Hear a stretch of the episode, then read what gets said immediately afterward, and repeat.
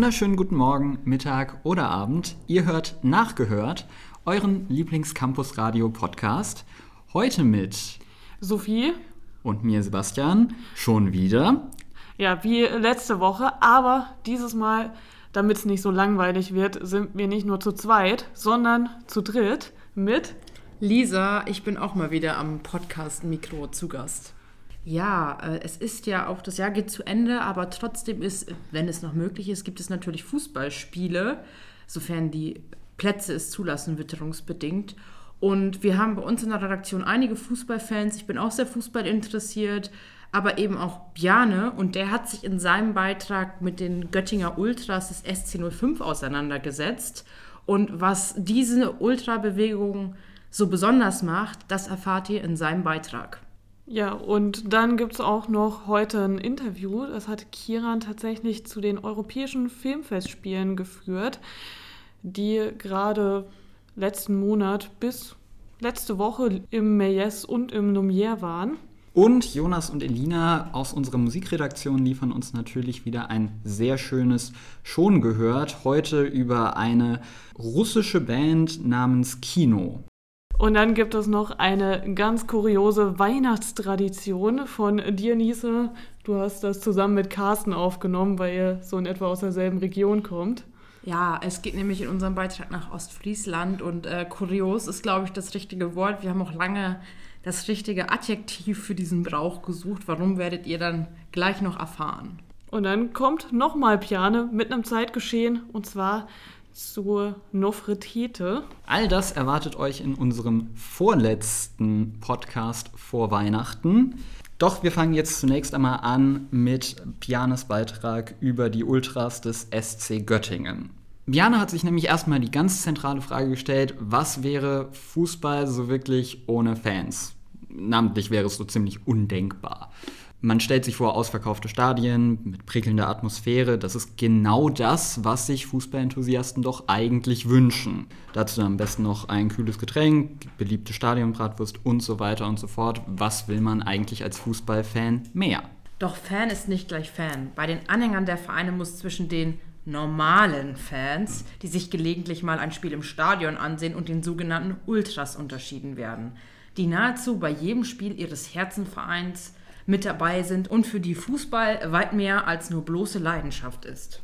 Üblicherweise kennt man solche Ultras, die immer wieder mit großen Inszenierungen und Pyrofeuerwerk in Stadien auffallen, von den großen Bundesliga-Clubs des Landes. Häufig machen Ultragruppierungen auch negativ von sich reden, nicht zuletzt durch Vandalismus, Gewalttaten gegenüber anderen Fans oder dem besagten Zünden von Pyrotechnik. Dass es auch anders gehen kann, zeigt das Beispiel des ersten SC Göttingen 05, einem Club aus dem Amateurbereich, der in vielerlei Hinsicht einzigartig ist. Unser Kollege Bjane hat sich hierzu mit Philipp Rössner aus dem Vorstand des ersten SC Göttingen 05 und Mike Brotun aus der Göttinger Ultragruppierung Rasensport Guerilla ausgetauscht.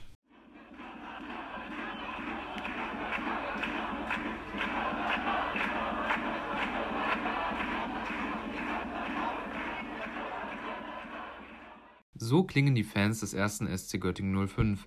Der Verein, dessen erste Fußball-Herrenmannschaft zurzeit nur in der Landesliga spielt, für alle Nicht-Fußballkenner, das ist die sechste Liga, blickt auf eine lange Historie zurück und weist einen entscheidenden Unterschied im Vergleich zu anderen Mannschaften aus derselben Spielklasse auf. Der erste SC Göttingen 05 hat nämlich nicht nur eine aktive Fanszene, sondern sogar eine eigene Ultragruppierung.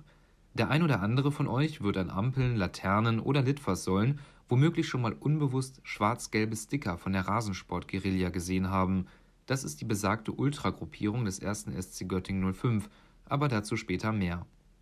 Gegründet wurde der Verein im Jahr 1905. Das erste Herrenteam spielte jahrelang in der Oberliga Nord.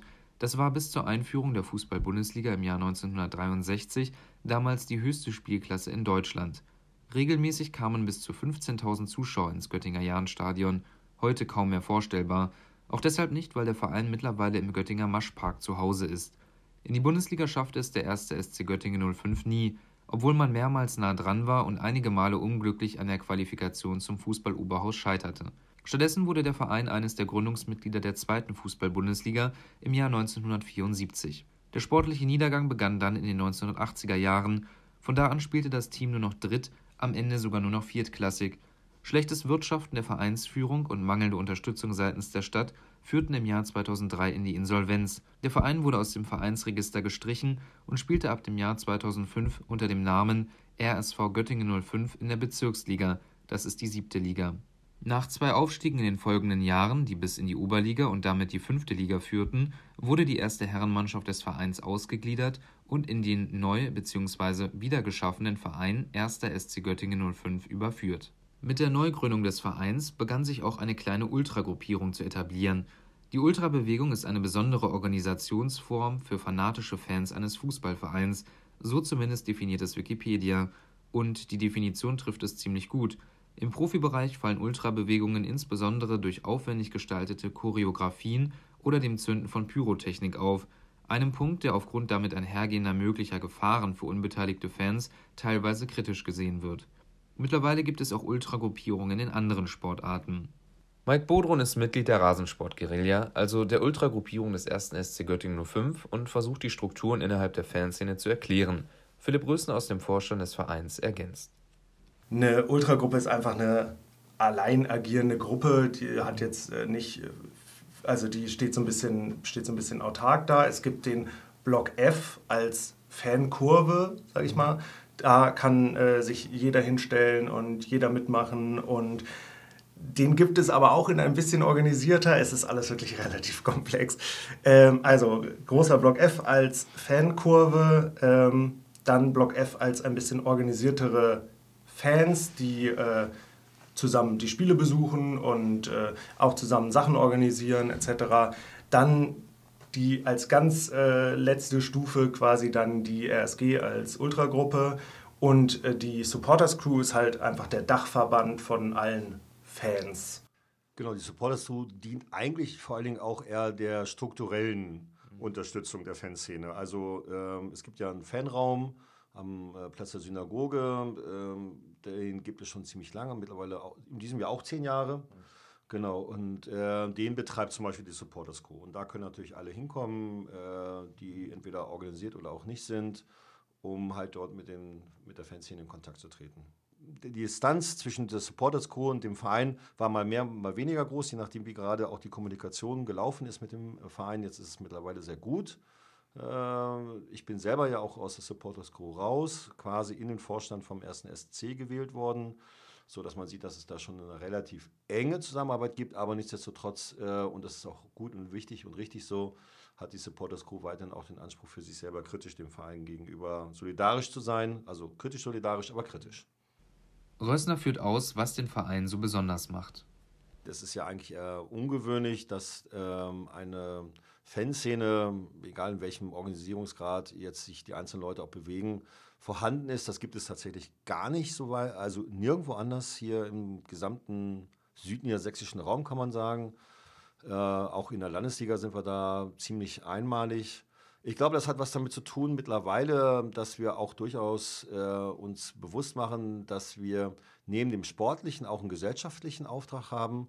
Das ist auf der einen Seite gesehen, dass wir den Jugendfußball anbieten. In Göttingen äh, bei 05 bei uns gibt es äh, Jugendfußball im Leistungsbereich. Das heißt, äh, unsere Mannschaften spielen auf Niedersachsen, mindestens Niedersachsen-Ebene auch Regionalliga. Letztes Jahr hatten wir unsere U15 in der Bundesliga sozusagen, also das heißt Regionalliga auf dem Level.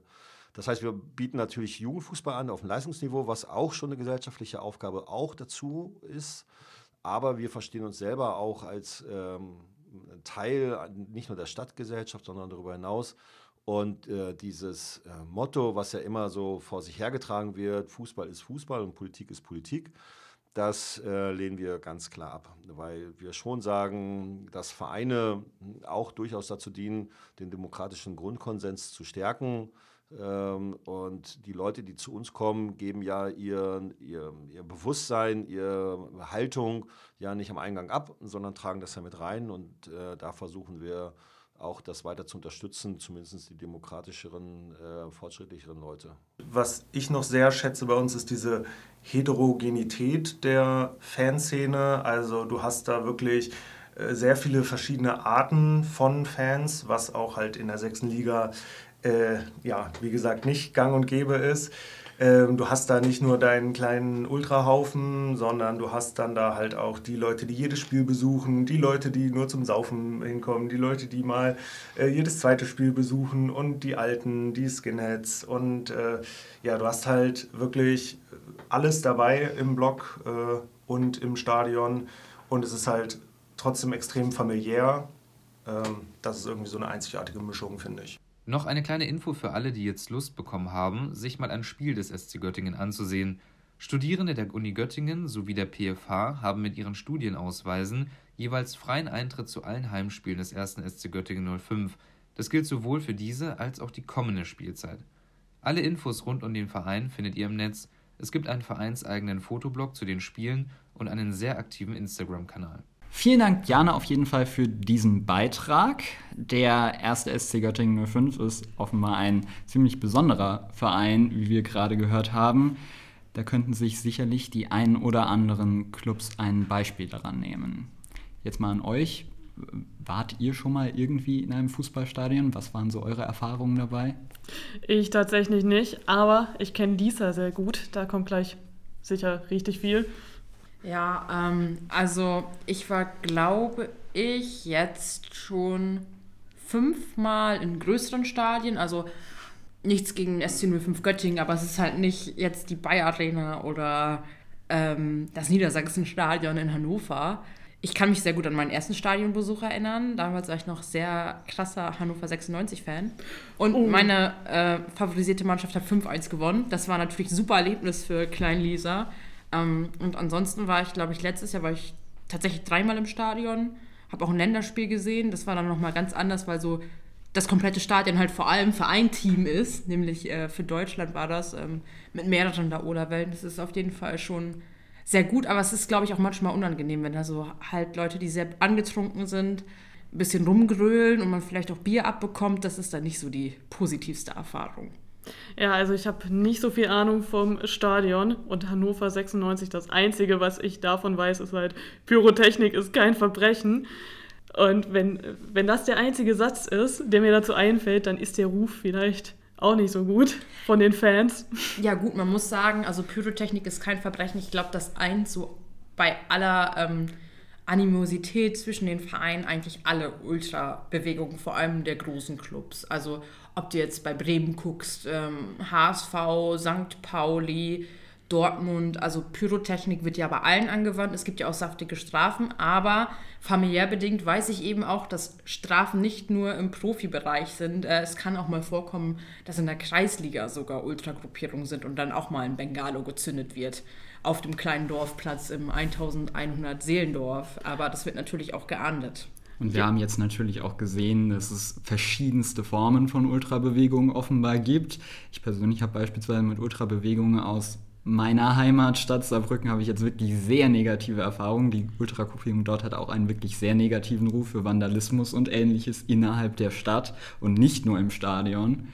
Was sind da eure Meinungen oder Erfahrungen? Also ich finde, ich, ich würde ungern so eine Meinung äußern, weil ich finde, man muss sich mit dem Phänomen immer auseinandersetzen. Also jüngst wurde ja auch in Frankfurt der Polizeieinsatz ähm, so ein bisschen diskutiert, weil der sehr übergriffig war. Aber Vandalismus ist natürlich ein Riesending. Und ich glaube, tatsächlich wird heute, ich glaube sogar im Niedersächsischen Landtag, darüber diskutiert, ob die Vereine die Kosten für Polizeieinsätze sogar selbst tragen sollten, was ich zum Teil verstehen kann ist natürlich die Frage, ne, inwiefern man das kontrollieren kann, aber das ist natürlich so ein großes Thema, da könnte man, glaube ich, einen ganzen Podcast drüber machen.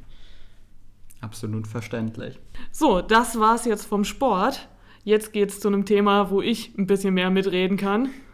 Machen wir ein bisschen was Kulturelles hier. Hm, oh. Fußball kann auch Kultur sein. Es gibt sogar ein Fußball-Kulturfestival. Das ist eigentlich auch sehr interessant. Oh. Ja, aber wenn wir aufteilen wollen in Sport und Kultur. Ja, gut. Ist okay. Also ich finde, da lässt sich immer ein Zwischending mitfinden, aber Definitiv. nicht beim Europäischen Filmfestival. Oder vielleicht doch, vielleicht gibt es da auch mal einen Film über Fußball oder anderen Sport. Mit hoher Wahrscheinlichkeit gab es da wahrscheinlich mal was. Denke Dieses Jahr glaube ich nicht, aber ich weiß es auch tatsächlich gar nicht. Ja, also ich schaue mir irgendwie immer einen Film beim Europäischen Filmfestival an. Letztes Jahr war es ein Gefängnisfilm aus Italien und zwar Vergitterte Luft. Und dieses Jahr war es schon wieder ein Gefängnisfilm. Dieses Mal war das Land Spanien und der hieß Gefängnis 77 oder auf Englisch Prison 77. Und der ging tatsächlich um ein Gefängnis in Barcelona um 1977 und um die Zustände in den Gefängnissen in den 70ern in Spanien, gerade als die Diktatur vorbei war und so langsam die Demokratie ins Land kam. Freiheit im Land macht sich breit, nur halt nicht in den Gefängnissen. Da herrscht immer noch die Diktatur der Wärter. Und da gab es nicht nur diese langen Filme, die teilweise zwei Stunden gingen, sondern auch Kurzfilme. Und Kiran war tatsächlich auch beim Europäischen Filmfestival das seit letzter Woche zu Ende ist. Und er hatte dabei das Glück, mit einer der Filmmacherinnen, namentlich Anna Bohmhardt, ein Interview führen zu können. Wie auch im letzten Jahr endete das Europäische Filmfestival in Göttingen mit dem Kurzfilmwettbewerb Mach mal halblang. Besonders hervorgetan hat sich hierbei unter anderem der Kurzfilm Geht schon, welcher mit dem diesjährigen Publikumspreis ausgezeichnet wurde. Die Produzentin, Drehbuchautorin und Hauptdarstellerin des Films Anna Bomhardt fasst ihr Werk folgendermaßen zusammen. Das ist ein zehn Minuten langes, ein dramatischer Komödie, dramatische Komödie und ähm, spielt mit dem Gedanken, was wäre, wenn wir mit psychischen Krankheiten genauso umgehen würden wie mit körperlichen und stellt dadurch irgendwie so ein bisschen diese Absurdität dar, wie wir als Gesellschaft damit umgehen. In dem Film geht es genauer gesagt um eine Frau, die einen offenen Bruch erleidet, aber von ihrem Arzt und ihren Freundinnen nur belächelt wird. Die Verletzung ist in dem Film eine Metapher für die psychische Gesundheit der Protagonistin, die von anderen Leuten nur kleingeredet wird. Über ihre Motivation, den Film zu schreiben, sagt Bomhardt. Es waren unterschiedliche Sachen. Also einmal mein Umfeld und ich selber, weil ich einfach merke in Gesprächen, dass Leute schnell zum Arzt gehen, schnell Medikamente kriegen und schnell Behandlung kriegen. Aber die Psyche eher, also da dauert es oft länger, bis da mal jemand auf die Idee kommt, sich überhaupt Hilfe zu suchen. Und selbst wenn dann Hilfe gesuchen, gesucht wird, oft einfach das Angebot so schlecht ist oder die Wartezeiten so lang sind, dass ich Freunde habe, die seit Jahren Antidepressiva nehmen und trotzdem einfach keinen Therapieplatz finden. Also es ist einfach absurd, wie wie da der Unterschied gemacht wird, obwohl es genauso lebensbedrohlich ist wie eine körperliche Verletzung. Das zentrale Motiv des Films ist also die Problematik, dass über psychische Erkrankungen zu wenig geredet werde und diese von manchen Menschen nicht wirklich ernst genommen werden. Über die Ursachen dieses Problems sagt die Filmemacherin. Also ich glaube, zum einen ist es eine Generationenfrage einfach. Meine Eltern zum Beispiel oder Großeltern einfach, da war das einfach noch alles anders. Und es ist und auch eine Bubble-Frage. Ich glaube, ich so in der Medien-Kunstbranche-Bubble bin damit mit mehr Leuten umgeben, die sich auch damit beschäftigen. Aber ich glaube, also ich komme eigentlich aus einem kleinen Kaff in Bayern und da weiß ich, dass da noch sehr wenig angekommen ist. Auch bei den jüngeren äh, Menschen. Bei der Produktion eines Films gleich drei Rollen zu bekleiden, ist alles andere als eine leichte Aufgabe. Bommert hat es dennoch gewagt. Auf die Frage, welche ihrer Aufgaben ihr am meisten Spaß gemacht habe, antwortet sie.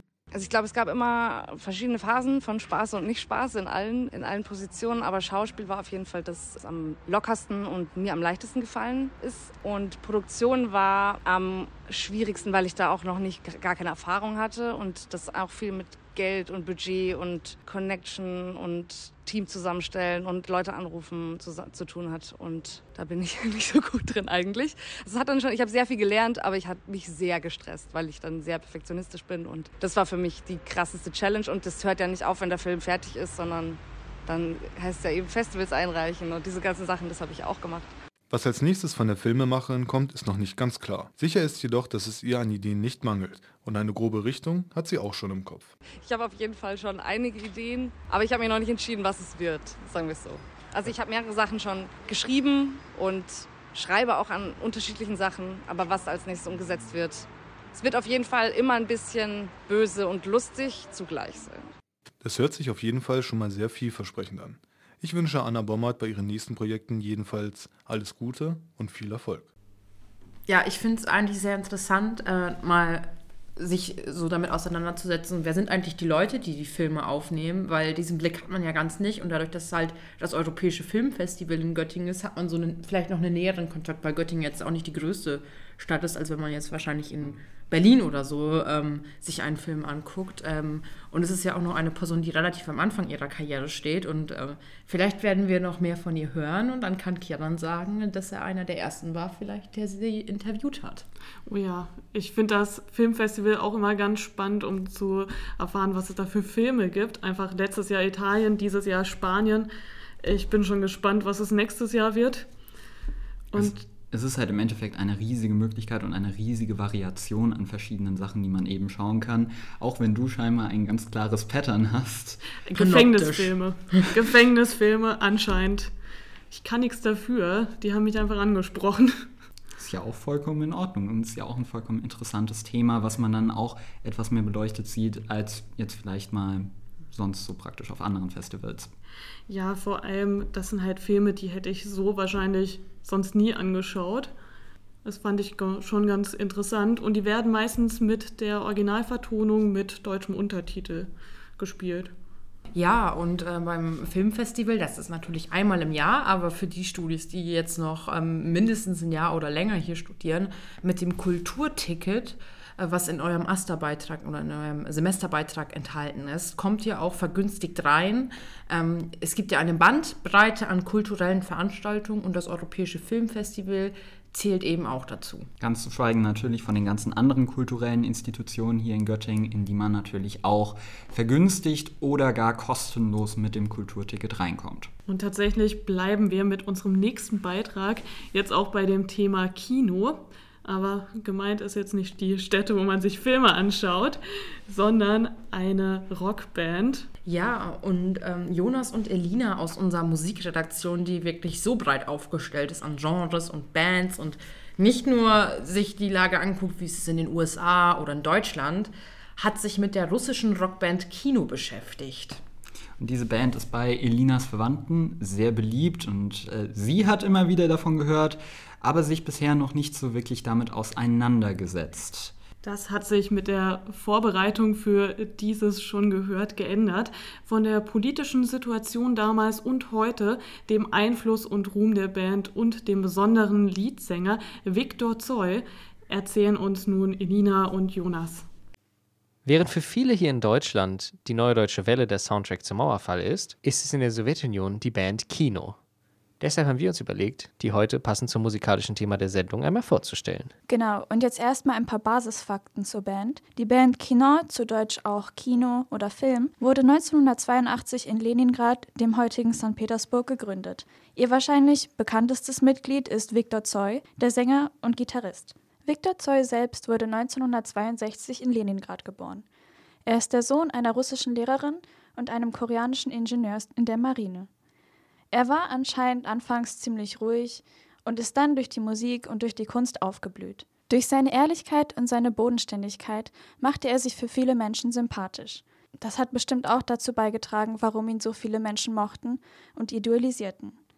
Er war zum Beispiel auch noch die ganze Zeit Heizer. Ein Heizer in der Sowjetunion war so viel wie eine Ebene über der Arbeitslosigkeit. Dieser Job wurde ihm von der Regierung zugeteilt und den hat er auch bis zum Ende, bis zu seinem Tod gemacht. Er stand jedoch zu seinem Job und hat ein Lied über sein Leben als Heizer und den Wunsch, Heizer zu werden, gemacht. Das zeigt, dass er auch den Leuten ziemlich nah war. Er war also nicht wirklich überheblich. Er war einer von vielen. Kinos Musik wird oft nachträglich als Post-Punk oder New Wave eingeordnet, Labels, die vor allem in westlichen Ländern Sinn machen würden, aber in der Sowjetunion ein bisschen weniger. Es war auf jeden Fall eine Art von Rock, die häufig eine dunklere Stimme hatte. Man kann aber auch einige Einflüsse von rebellischerem Punk und alternativen Bands aus dem Westen erkennen. Ich finde, viele Lieder haben auch irgendwie etwas Abenteuerliches und Hoffnungsvolles an sich, etwas von Aufbruch irgendwie, obwohl auch vieles so zugegeben schon ein bisschen deprimierend klingt. Alles in allem war es also nicht zu befremdend oder zu anspruchsvoll für das heimische Publikum. Für das Gründungsjahr braucht es etwas Kontext. 1982 gründete sich Kino in Leningrad, wo es eine große Untergrundmusikszene gab. Doch genau 82 endete auch die Brezhnev-Ära und damit auch die Liberalisierung, was die Kulturpolitik der Sowjetunion anging. Für eine kurze Zeit kam Juri Andropov an die Macht und sah in der Rockmusik einen Störfaktor, der die sowjetische Jugend verdarb. Andropovs Regierung setzte auf harsche Crackdowns und ließ die Staatspresse Hetzkampagnen gegen die Jugendkultur und besonders Rockmusik fahren. Und unter diesem Stern gründete sich nun also Kino. Naja, hat aber schon gelernt, damit umzugehen in der Sowjetunion. Der Schwarzmarkt für Kassetten mit zu Hause aufgenommenen Alben der jetzt verfolgten Bands boomte. Nicht nur heimische Bands waren auf dem Kassettenschwarzmarkt zu finden, auch Bands wie die Beatles, Pink Floyd. Oder die Rolling Stones. Auch in dieser Untergrundphase erlangte Kino schon große Bekanntheit. 1985 übernahm dann Gorbatschow die Macht und mit ihm kamen Glasnost und Perestroika, was bedeutete, dass die Kulturpolitik auch wieder deutlich liberaler wurde. So wurde zum Beispiel dann auch erlaubt, als Musiker eine tatsächliche Karriere zu machen. Ja, der Durchbruch kam dann mit Grupa Krovil, dem Album und dem Lied von 1987. Dadurch wurde die Band anscheinend in der ganzen Sowjetunion berühmt und auch von allen Altersgruppen gehört. Also es war nicht nur eine junge Generation, nicht nur die Jugend, sondern sie wurden dann auch ähm, von den Eltern gehört und von den Großeltern und hatten schon einen sehr weiten Bereich getroffen. Obwohl sie Rock spielten und deshalb eigentlich automatisch als etwas westlicher und alternativer gesehen wurden und wie auch vorher schon Jonas gesagt hat, auch ein bisschen negativer von einigen, schafften sie es, die Leute für sich zu gewinnen. Das war zum einen wegen dem Lied und wegen den Texten und dem Album an sich, aber auch, weil es in dem Jahr einen Film gab, nämlich Assa, der ist auch auf YouTube zu finden. Da ging es darum, Rockbands vorzustellen und sozusagen auch dem Mainstream ein bisschen eine Einführung in die ähm, sowjetische Rockszene zu geben. Und da hat Kino zum Beispiel auch einen Auftritt am Ende gehabt. Viktor Zoy, der Leadsänger und Gitarrist, war halt auch dort als Schauspieler und hat dann am Ende sozusagen einen Song mit seiner Band gespielt, ein Mini-Konzert gegeben und dadurch auch sehr viel mehr Leute erreicht. Das Lied, was sie spielten, hieß Peremien. Ich will Veränderung. Und dieses Lied wurde ebenso unfreiwillig wie Kino gesamt zum Soundtrack des Untergangs der Sowjetunion. Wie wir alle wissen, führten Glasnost und Perestroika schlussendlich zur Auflösung der Sowjetunion in den 90er Jahren. Stilmäßig lässt sich, wie wir anfangs schon gesagt haben, Kino für uns Westler wahrscheinlich am besten als New Wave oder Post-Punk einordnen. Man hört auch definitiv Einflüsse von Joy Division, die auch in der Sowjetunion sehr bekannt waren zu dem Zeitpunkt. Was man jedoch auch nicht ausklammern kann, sind die offensichtlichen Einflüsse des russischen Rocks aus der Zeit. Bands wie Aquarium, Vovasinje oder Zvukimu sind allesamt Beispiele für einflussreiche russische Rockbands, die vor Kino kommen. Genauso wie DDT, obwohl die eher gleichzeitig waren. Und was sich durchzieht durch die russische Rockmusik der Sowjetzeit, ist die hochanspruchsvolle Lyrik, die die Musik verwendet. Deren Anspruch ist vergleichbar mit dem Anspruch Dylans an seine Lyrik tatsächlich. Für uns nicht russisch sprechende, aber natürlich schwieriger zu verstehen. Auch im Fall von Kina wurde ein sehr großer Fokus auf die Lyrik gelegt. Es gab oft Texte, die zwar poetisch waren, aber nicht schwer verständlich. Sie sprachen auch zudem alltägliche Dinge an und nahmen Bräuche von der Jugend auf, russische Glauben und natürlich auch Krieg und allgemein die Politik. All das mit einem Hauch von Poesie. Zum Thema Krieg muss aber auch gesagt werden, dass sie generell dagegen waren. Wann immer sie davon sagen, gab es einen Sinn von Widerstand, der mal aktiv und waghalsig war, wie in dem Lied Ich will Veränderungen, und mal ruhiger und resignierter. Deswegen gibt es auch gespaltene Meinungen zu dem Thema und wie politisch, aufständisch und motivierend die Texte waren oder als solche verstanden wurden.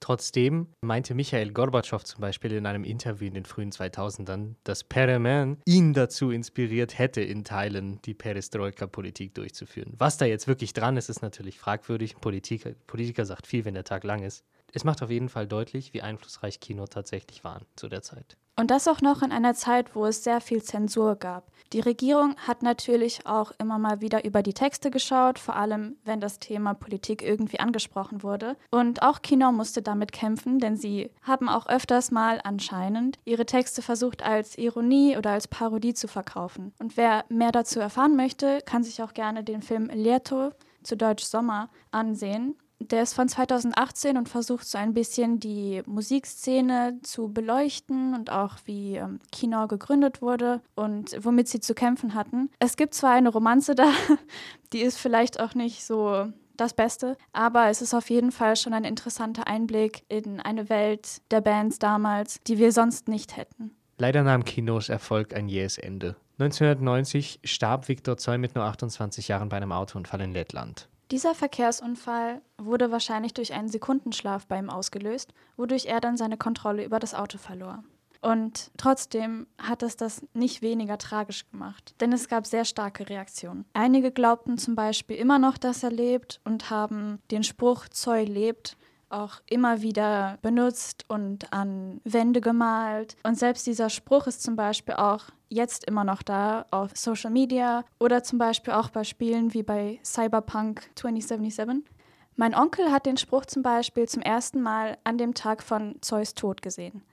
Er ist gerade zu seinem studentischen Wohnheim zurückgegangen und da war der Spruch, in roter Farbe gemalt an die Wand. Er wusste natürlich zuerst nicht, worum es geht, ob irgendwas passiert sei, und dann hat er erst später in den Nachrichten erfahren, dass Zoll gestorben ist. Es ist also interessant, was die Reaktionen auf den Tod produziert haben und wie es irgendwie die Band auch unsterblich gemacht hat. Sein tragisches Ende, wie auch die starken Reaktionen darauf, führten dazu, dass Victor bis heute Kult ist. Er ist eine Stilikone geworden. Viele Leute haben sich bis heute seinen Look abgeschaut, aber es gibt auch quasi Kultstätten in Anführungszeichen für Zoy.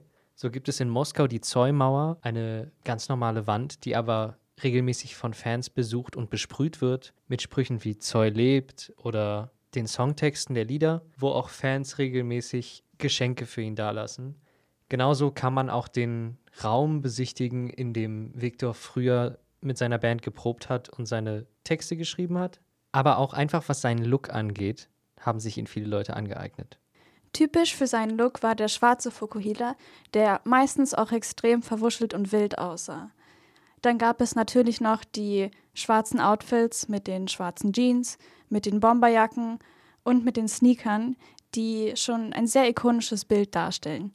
In gewisser Art und Weise erinnert er mich auch an Kurt Cobain.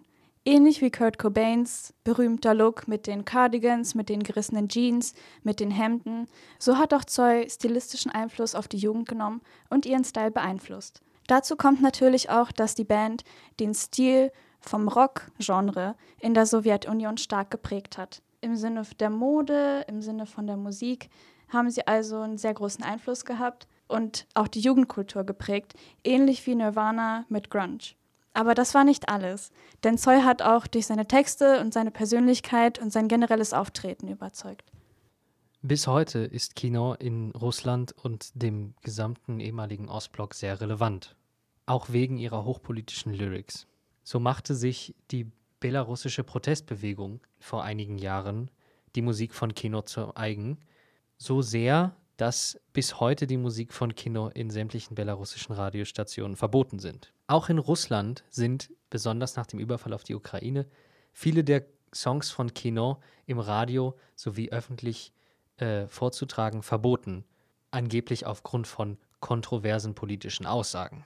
Das hinderte die Regierung jedoch nicht daran, sich eins der Lieder bei dem berüchtigten Propagandakonzert zur einjährigen Invasion der Ukraine zu versuchen zu eigen zu machen. Das Lied Grupa Krovje, wobei es darum geht, wie sinnlos es ist, in den Krieg zu ziehen und zu sterben und dass viele der Soldaten, die im Afghanistan-Krieg fielen, sich die Blutgruppe auf den Arm tätowierten, weil sie eh davon ausgingen zu sterben, wurde einfach schlicht umgedeutet als Lied, warum es so cool sein könnte, in den Krieg zu ziehen. Natürlich mit mehr oder minder Erfolg, da sich viele der Leute, die damit aufgewachsen sind, an die ursprüngliche Message des erinnern konnten. Aber auch musikalisch hält sich Kinos Einfluss bis heute. Ihren Synthesizer-Sound und New Wave-Style findet man in vielen russischen, aber auch ukrainischen, belarussischen, polnischen Post-Punk-Gruppen wieder, aber auch außerhalb des ehemaligen Ostblocks, Einige Beispiele für Bands, die beeinflusst sind von der Musik Kinos, sind Permski Kraj, Molchat Doma und, wenn man es auf Deutschland ausweiten wollte, einige Elemente finden sich auf jeden Fall auch bei Edwin Rosen. Alles im Allen können wir euch Kino nur ans Herz legen. Besonders, wenn ihr New Wave Mucke, Post-Punk oder allgemein politische Rockmusik mögt. Wir finden, es lohnt sich mal in die Kisten von unseren Eltern zu schauen, zu sehen, was für Musik sie gehört haben und was die eigentlich ausgemacht hat. Denn dadurch können wir auch, wie wir heute, sehr viele Geschichten entdecken, die für uns selbst nochmal die Musik ein bisschen besonderer macht und irgendwie auch cooler. Das geht jetzt nicht nur unbedingt für die Musik der Eltern, sondern vielleicht auch für sowjetische Rockszenen. Es gibt nämlich verschiedene Richtungen, es gibt sehr viele Bands, die man entdecken kann und vielleicht findet ihr auch ein neues Lieblingslied. Vielen Dank an Jonas und Elina für dieses schöne Schon gehört zu der Gruppe Kino und zu Viktor Zoy.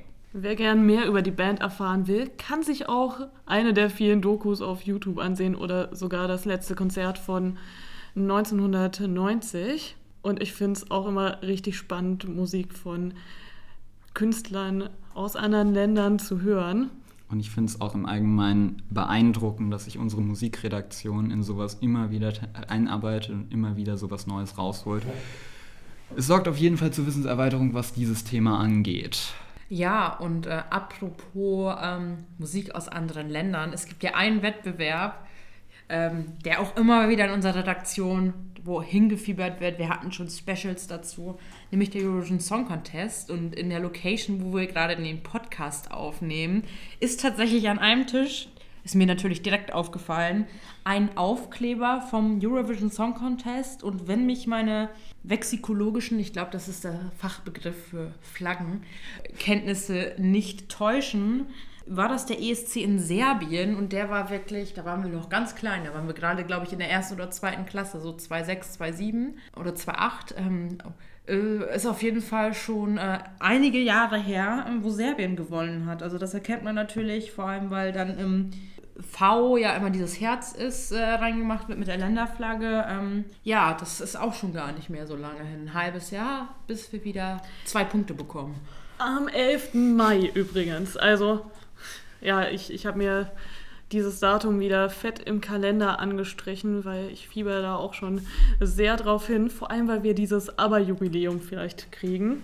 Und wer, wer, weiß. Und wer weiß, vielleicht lernt der NDR und vielleicht lernen wir aus unseren bisherigen Nominierungsentscheidungen auch endlich, um vielleicht wieder einen besseren Platz zu erreichen. Um einen, äh, ein Zitat zu bringen, Niederlagen sind nur dornige Chancen. Also. Hoffentlich. Ich würde sagen, wir kommen einfach mit System unten an. Aktuell zumindest, ja. Wir werden es auf jeden Fall sehen und ich denke, ähm, in unseren Podcasts und in unserer Sendung wird das Thema auf jeden Fall nochmal aufgegriffen. Wenn ihr ein bisschen weiter runter scrollt, dann findet ihr tatsächlich sogar noch ein Interview mit Peter Urban und unser ESC-Special. Oh ja, der war dieses Jahr zum letzten Mal dabei. Mal gucken. Ich weiß nicht, ob es raus ist, wer es nächstes Jahr übernimmt. Mal schauen. Ja, aber der 11. Mai mit dem ESC ist ja noch lange hin. Erstmal gibt es noch einen Haufen andere Termine, auf die man sich freuen kann. Nämlich Weihnachten steht noch bevor. Und heute, wenn wir den Podcast aufnehmen gerade, ist Nikolaus. Ja, hattet ihr denn heute was in euren Schuhen, in euren Stiefeln? Habt ihr sie überhaupt geputzt? geputzt waren sie, es war leider nichts drin. Leider zu meiner großen Enttäuschung. Ich putze meine Schuhe eigentlich nicht so oft. Deswegen kam der Nikolaus wahrscheinlich auch nicht. Aber ja, ich wohne, ich wohne alleine. Wahrscheinlich kam er einfach nicht die Tür rein, um da irgendwas in die Schuhe zu packen. Ja, also ich habe tatsächlich einmal Nikolaus gespielt und Nikolaus wurde auch bei mir gespielt. Ich hatte tatsächlich äh, von meinem Mitbewohner einen Schoko-Weihnachtsmann bzw. Nikolaus in meinem Schuh heute Morgen. Und da ich sehr früh Uni hatte, war das auf jeden Fall schon ein guter Start in den Tag. Der hat mich nämlich sehr erfreut. Oh, das ist, das ist richtig süß. Also ich habe als Ersatz tatsächlich ein Paket bekommen, das heute ankam. Das muss ich heute Abend noch aufmachen erstmal. Ja, ähm, und es gibt ja einige Bräuche an Nikolaus. Wir haben ja jetzt den schon erwähnt, äh, des Stiefelputzens. Kennt ihr noch irgendwelche Bräuche? Ganz am Anfang fällt mir jetzt noch ein, was gestern war, also äh, von Tag, an dem wir die Aufnahme aus, aus, aufnehmen. Gestern am 5.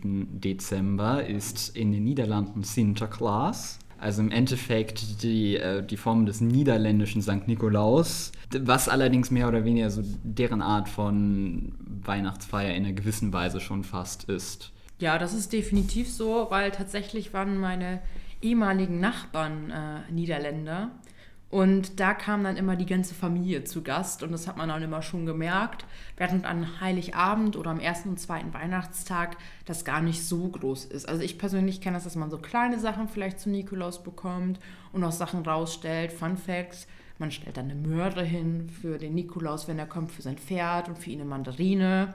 Ja, jetzt weiß ich mittlerweile, wenn ich am nächsten Tag eine Möhre mit in meiner Brotdose hatte, ja, das war die Möhre, die ich für den Nikolaus hingelegt habe. Aber es gibt ja auch andere Bräuche und ich habe ja einen ganz besonderen Brauch ausgepackt. Nämlich mit Carsten. Wir kommen ja aus Ostfriesland. Dann dachten wir, wir gucken mal, was es so Weihnachtsbräuche und Nikolausbräuche gibt. Und einer ist Klaas Ohm und wir haben ja schon eingangs im Podcast gesagt, dieser Brauch ist anders. Wirklich anders und auch sehr befremdlich und meiner Meinung nach auch sehr aus der Zeit gefallen. Man sollte vielleicht dazu sagen, er ist nicht unbedingt ostfriesisch, sondern vor allen Dingen auf einer Insel. Nämlich Borkum. Borkum gehört zum Landkreis Leer, leider zu meinem Landkreis. Ja, also kleiner Funfact, Lisa hat dazu die ganze Zeit äh, hingewiesen, dass er auf jeden Fall nicht aus ihrem Landkreis kommt. Er kommt aus dem Landkreis, Aha. aber er kommt nicht vom Festland. Okay, er kommt nicht von da, wo du herkommst. Das ist wichtig. Das ist ganz wichtig. Aber quasi schon, ne? also wenn man selber Landkreis ist schon nah. Es ist aber halt, ich, niemand versteht, warum diese Insel zu uns gehört. Du fährst ja auch schon fährst ja eine Stunde mit dem Katamaran hin. Ja, Und du fährst nicht mal von unserem Landkreis los. Ja, ja, ausreden, ausreden, ausreden. Hören wir auf jeden Fall mal rein, was genau Klaas oben jetzt überhaupt ist.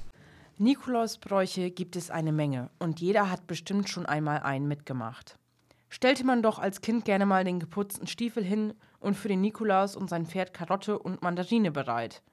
Je nach Region gibt es auch unterschiedliche Bräuche, so zum Beispiel auf der ostfriesischen Insel Borkum. Dort gibt es den Brauch Klaas Ohm. Der Name Klaas Ohm setzt sich aus den Worten Ohm, was so viel heißt wie Onkel, und Klaas für Klaus zusammen. Die gängigste These der Insulaner ist, dass der Brauch aus dem 17. bzw. 18. Jahrhundert stamme und der Ursprung in der Walfängertradition liege. Während die Männer monatelang auf hoher See mit dem Walfang beschäftigt waren, haben die Frau die Oberhand in den Familien und auf der Insel übernommen.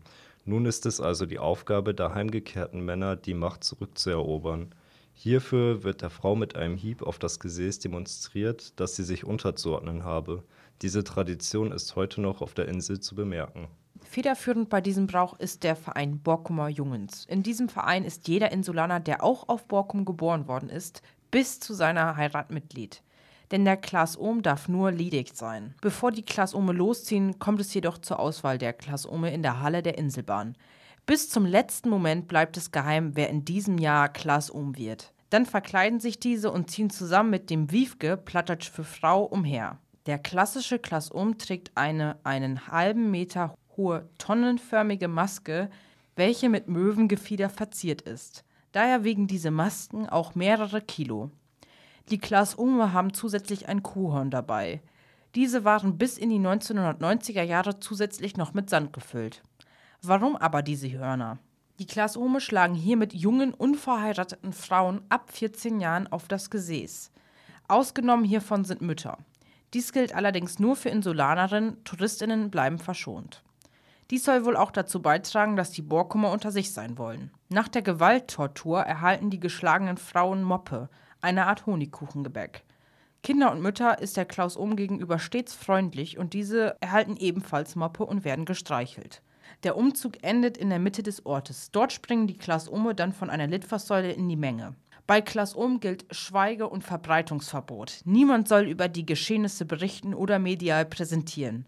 Dies zeigt sich zum Beispiel in einem Lokalblättchen der Insel aus dem Jahr 2019. In diesem wird darauf hingewiesen, Bild- und Videomaterial weder über WhatsApp, Snapchat oder Instagram zu verbreiten.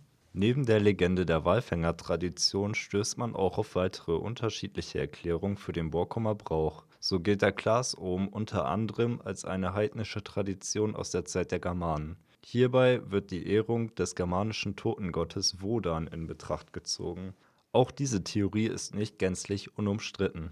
So könne man einerseits den Namen Wodan als einen Begriff für Wut und Erregung ableiten, welche das aufbrausende Verhalten der Class-Ohms deuten könnte. Außerdem wechsle Wodan oft seine Gestalt, welches eine Klärung der Maskeraden der jungen Borkummer sei. Allerdings sind die friesischen Inseln in ihrer heutigen Form erst nach Beginn der Christianisierung besiedelt worden, was gegen die Theorie zur Gründung des Rituals spricht. Ein weiterer Grund sei der heilige St. Nikolaus, welcher als der Schutzpatron der Seeleute gilt. Die Gründe, welche für die Theorie sprechen, sind ziemlich offensichtlich. Hier fällt einem sofort eine Namensverwandtschaft zwischen dem Klaas Ohm und dem Nikolaus bzw. dem holländischen Sinterklaas auf. Zudem die Nähe zum Nikolausdatum, welchen man so quasi begrüßt. Die Festlichkeiten haben allerdings im Vergleich zum Festland einen komplett unterschiedlichen Rahmen, welcher mit Ausnahme des Vortragens eines Gedichtes gegen süße Belohnungen keinerlei Gemeinsamkeiten aufweisen. Selbst bei dieser Ähnlichkeit besitzt Borkum eine eigene Sitte.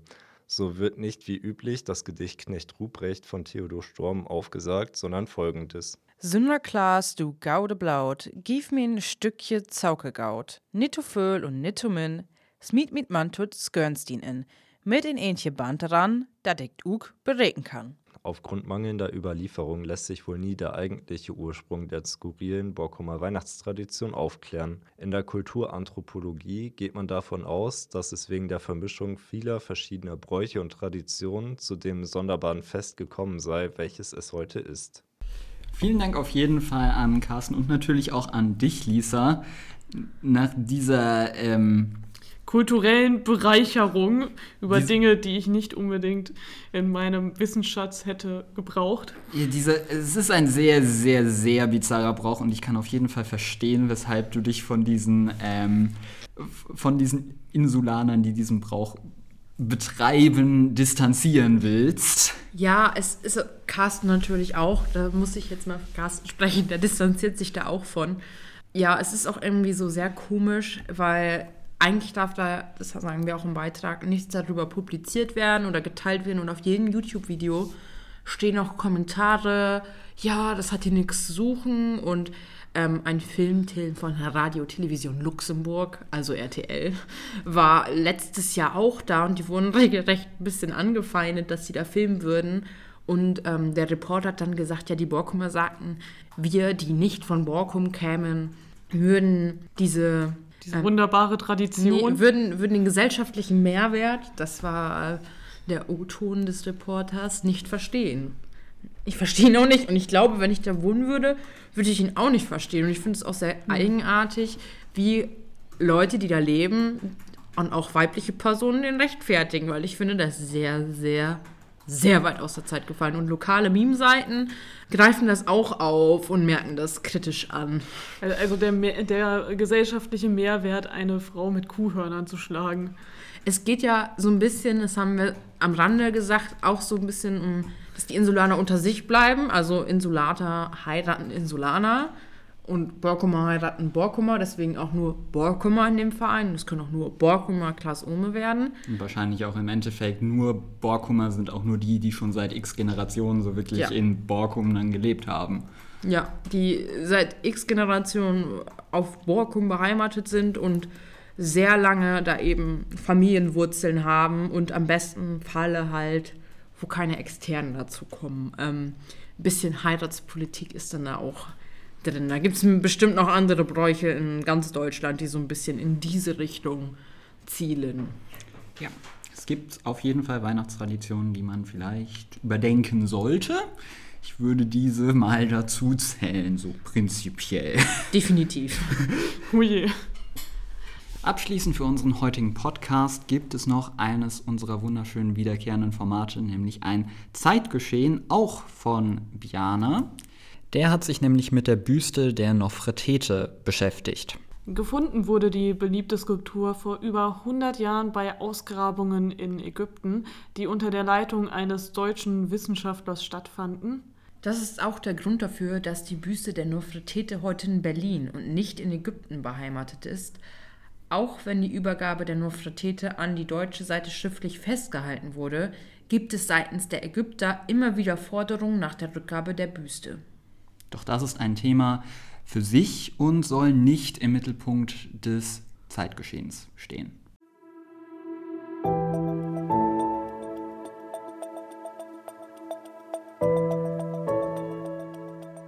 Zeitgeschehen. Eure Campus Radio Zeitreise.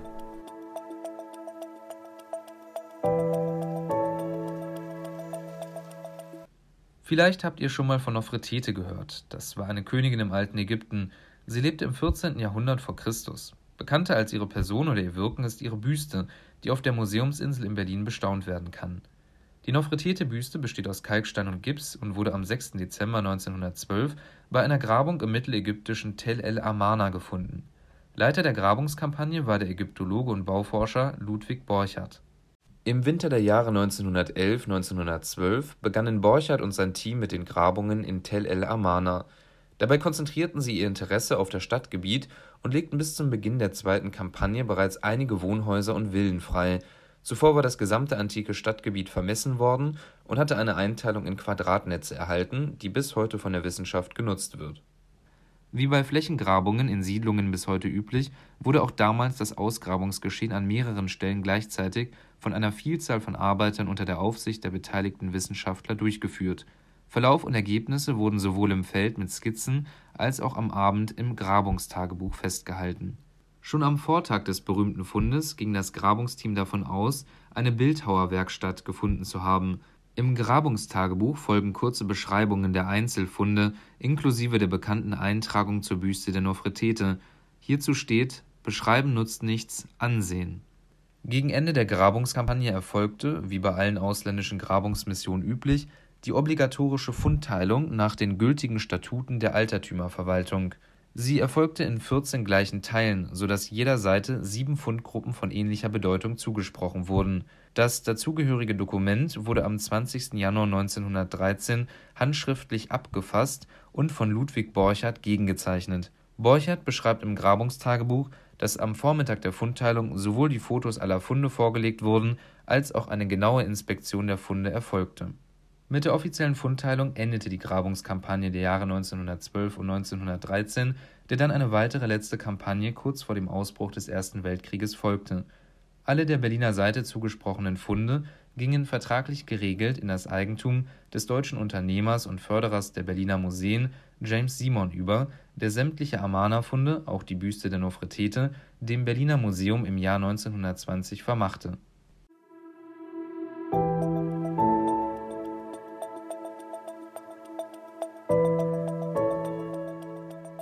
Zeitgeschehen. Eure Campusradio Zeitreise.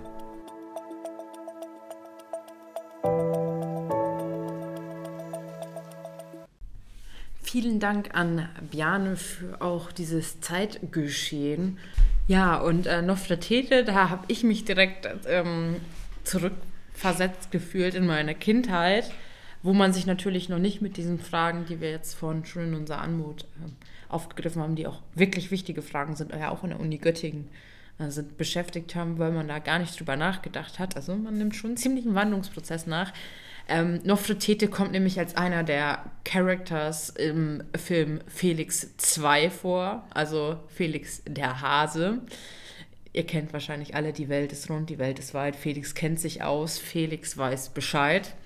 Und ich kenne das auf jeden Fall. Ich wurde als Kind überhäuft mit Geschenken davon, weil ich natürlich Sophie heiße. Und natürlich, da kriegt man immer Briefe von Felix. Und es gab mindestens eine Person in seinem Umfeld, die zumindest mal sowas wie einen Felix-Rucksack oder ähnliches hatte. Das war schon ja sehr verbreitet gefühlt. Ich hatte zwei Brustbeutel tatsächlich von Felix und ich glaube, ich habe zu diesem Film auch ein Puzzle. Und zu dem ersten Teil habe ich, glaube ich, auch die Kassette und den habe ich auch im äh, Film geguckt. Der macht da so eine Zeitreise und dann trifft er auch auf Nofretete und die ist dann ähm, nicht so gut auf Felix, glaube ich, zu sprechen. Und Mami, das Mammut, glaube ich, auch. Es ist sehr, sehr interessant. Aber ja, wenn ihr mal Nostalgie verführt, ähm, könnt ihr gerne auch mal in unser Kinderserien-Special äh, reinhören, was wir vor einiger Zeit aufgenommen haben. Denn äh, das hat auch ein Ende und unser Podcast kommt jetzt auch langsam zum Ende. Das war wieder, ich bin wieder Königin der Überleitung. Das ist eine super Überleitung, ey. Falls ihr also die Sendung verpasst habt und nochmal die Musik der Sendung nachhören wollt, könnt ihr bei Spotify nachschauen. Dort haben wir immer unsere Playlists zur letzten Sendung. Ja, es lohnt sich auf jeden Fall. Das Thema war Neue Deutsche Welle und ein bisschen Ostrock. Also ich bin da sowas von into. Also ich äh, habe mir die Sendung auch angehört, sage ich jetzt einfach mal in meinem Zukunfts-Ich. Ja, was sich auch lohnt, ist auf jeden Fall bei uns immer in die Instagram-Story zu schauen. Vor allem jetzt gerade in der Adventszeit. Nämlich jeden Tag öffnen wir da ein Türchen mit unserem Gehört Adventskalender. Also schaut mal vorbei auf Instagram unter Gehört mit OE OE. Und im Allgemeinen hilft das auch immer, up-to-date zu bleiben, was wir so tun. Falls ihr auch Lust habt mitzumachen, könnt ihr uns auch gerne eine DM schreiben auf Instagram unter gehört mit OEOE oder uns eine E-Mail über info@gehört.de zu schreiben. Auch natürlich mit OE OE. Das war's vom heutigen Podcast. Wir wünschen euch noch eine angenehme und vor allem stressfreie Weihnachts- und Adventszeit. Mein Name war Lisa und ist es auch immer noch. Mein Name ist Sophie und ich kriege gerne Briefe von Felix. Und mein Name ist Sebastian. Tschüss. Tschüss. Tschüssi.